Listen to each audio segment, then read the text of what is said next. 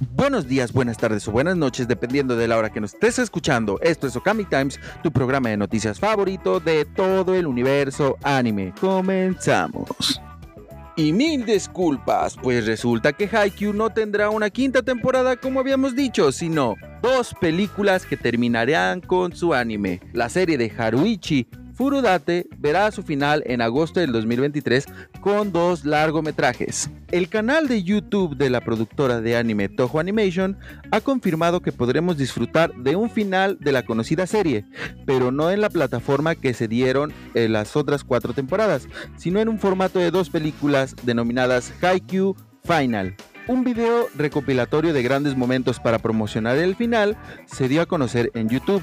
Todos los que hemos visto Haikyuu recordaremos los grandes momentos con cariño, el primer enfrentamiento y las discusiones entre Hinata y Kageyama, Tsukishima con su Use One Block y los increíbles partidos contra Oikawa y Aoba Yosai, el gran rematador imbatible Oshijima. Todos estos momentos, además de unas imágenes sobre la preparatoria Nekoma y Kenma, han sido los que nos han recordado en el video que confirman las dos películas siguientes. Todavía no se ha desvelado mucho más sobre estos largometrajes, aparte de la imagen promocional y una fecha cercana de salida, agosto del 2023. Esta será la fecha en la que podríamos disfrutar de los últimos dos bailes del anime creados por Haruichi Furudate, cuyo manga finalizó en 2020. Esperemos que las películas se mantengan al nivel de las temporadas del anime y tengamos el final que tanto esperamos y se merece. Ya tenemos nueva película de Full Metal Alchemist. A través de la cuenta oficial de Instagram de Hiromu Arakawa, reveló que esta película llegará a la plataforma de Netflix el próximo 24 de diciembre de este mismo año, bajo el nombre Full Metal Alchemist A New Beginning. El título es de una novela ligera de Makoto Inoue que fue lanzada en 2007 y ahora tendrá una adaptación animada en la que se centrará en Winry. Te amo, Winry. Celebremos 10 años de un sistema penal infructuoso como si fuera Latinoamérica. La página oficial de la adaptación animada de Psycho Pass en conmemoración del 10 aniversario de la animación ha revelado entre varias otras cosas que se está desarrollando una nueva película de la franquicia titulada Psycho Pass Providence, que será producida por el estudio Production IG. La fecha de estreno será revelada próximamente. El primer anime de Dragon Ball llegará a Crunchyroll. La plataforma de Crunchyroll hizo oficial el estreno del primer anime de Dragon Ball para los usuarios de Latinoamérica, trayendo consigo una de las series más emblemáticas que ha existido en toda la industria. A partir del próximo 18 de agosto del 2022 podremos disfrutar de los primeros episodios de Dragon Ball, que curiosamente ocurrirán el mismo día que ocurre el estreno de Dragon Ball Super Super Hero. Gracioso, pero no gracioso de risa, gracioso de raro se revelaron 8 minutos de Loba de Arifureta. De manera oficial, este llegará el 25 de septiembre. De igual forma, este tendrá un preestreno en un evento especial el día 10 de septiembre en nada más y nada menos que Japón.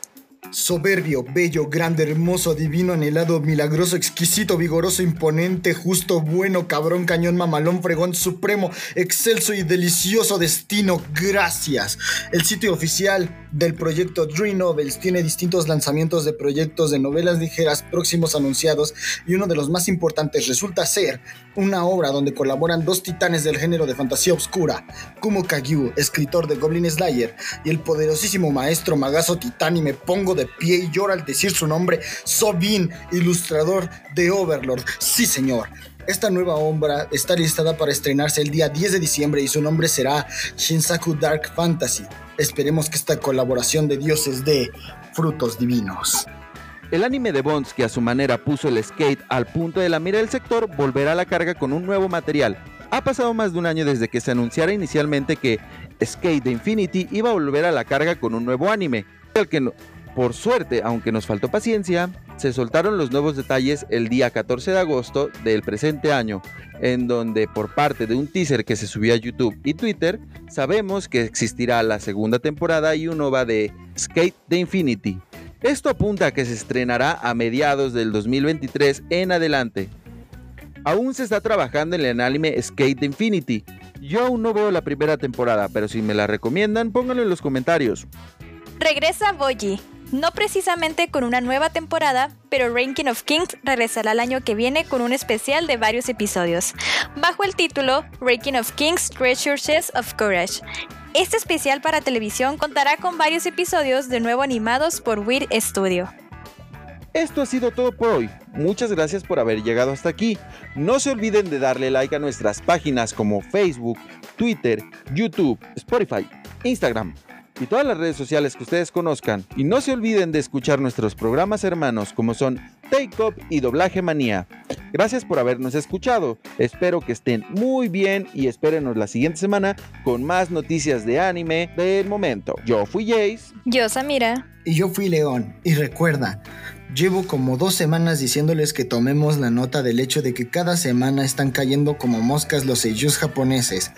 Es preocupante, banda. Caen como tres por semana y estamos perdiendo voces muy valiosas. Hay gente que ha sido echada de su trabajo en, en filmaciones en vivo porque dan positivo al Big. Es algo muy preocupante. Cuídense, cuiden a los suyos y cuiden a sus seiyus. Ya cayó el que hace Ainz de Overlord, ya cayó George Forger y muchos otros más. El Cockbig sigue ahí. Y si no se cuidan, todos vamos a tener un Cockbig bien adentro. Hasta la próxima.